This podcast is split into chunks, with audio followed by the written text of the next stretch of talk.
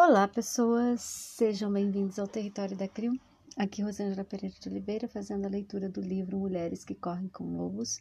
Nós estamos no conto Sapatinhos Vermelhos e hoje nós vamos falar das armadilhas. armadilha número 1: um, a carruagem dourada, a vida desvalorizada.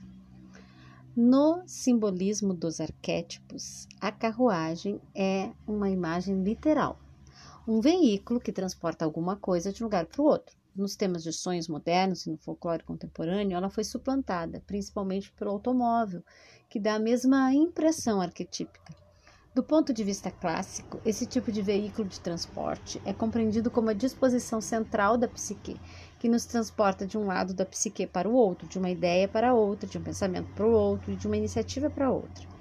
O ato de subir perdão, de subir na carruagem dourada revela, é, no caso, né, na carruagem dourada da velha senhora, nesse ponto é muito parecido com a entrada da gaiola dourada.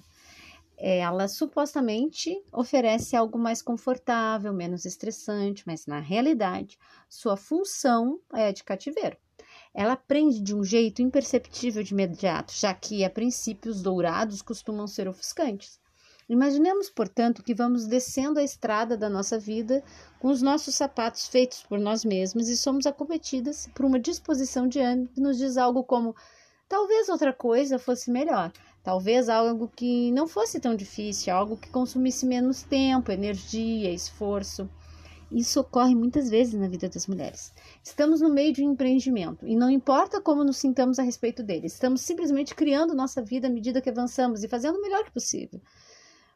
Logo, porém, somos inundadas por algo que nos diz: ah, isso é muito difícil. Mas olha só que beleza logo ali. Aquele negócio todo enfeitado parece ser mais fácil, mais bonito, mais resistível. De repente, uma carruagem dourada se aproxima, porta se abre, a escadinha, a escadinha cai e nós subimos. Fomos seduzidas. Essa é a tentação. Ocorre com regularidade, às vezes diariamente, e às vezes é difícil dizer não. Por isso, nós nos casamos com a pessoa errada, porque nossa vida será mais fácil em termos econômicos. Desistimos de uma peça nova da qual estivemos trabalhando e voltamos a usar a velha e desgastada fórmula, porém mais fácil, que viemos tentando forçar nos últimos dez anos. Não levamos aquele belo poema ao nível do refinamento máximo, mas o deixamos no terceiro rascunho em vez de trabalhar nele mais um pouco. A passagem da carruagem dourada supera a alegria modesta dos sapatos vermelhos.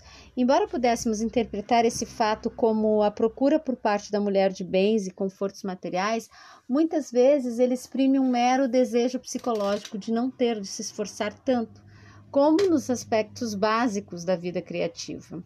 O desejo de facilitar a vida não é a armadilha, pois é natural que o ego tenha esse desejo, mas é o preço. O preço é que é a armadilha. A armadilha se fecha quando a menina vai morar com a senhora, com a velha, rica, né? Nessa casa, ela deverá ficar bem comportada e em silêncio.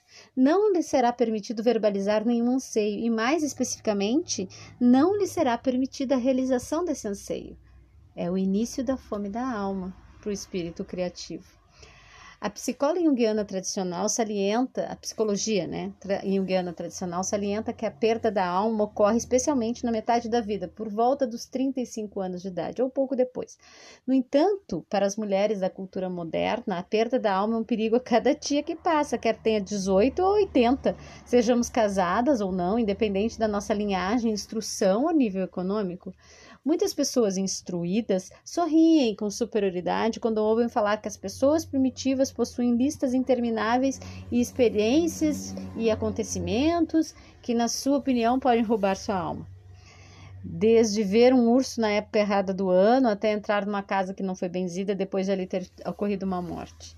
Embora muitos aspectos da cultura moderna sejam maravilhosos e revitalizantes, ela também possui maior quantidade de ursos em época errada e locais não abençoados num único quarteirão do que milhares de quilômetros quadrados no mato. O fato psíquico crucial continua a ser de que nosso veículo e com significado, com a paixão, com o envolvimento e com a natureza profunda é algo que precisamos proteger. Existe muitas coisas que tentam nos forçar, nos arrastar, nos seduzir para longe dos sapatos feitos à mão que aparentam ser simples, Como quando dizemos, numa outra hora eu danço, eu planto, abraço, procuro, planejo, aprendo, faço as pazes, limpo, numa outra hora. Isso são só armadilhas. Obrigada pela companhia até aqui. Até amanhã. Namastê.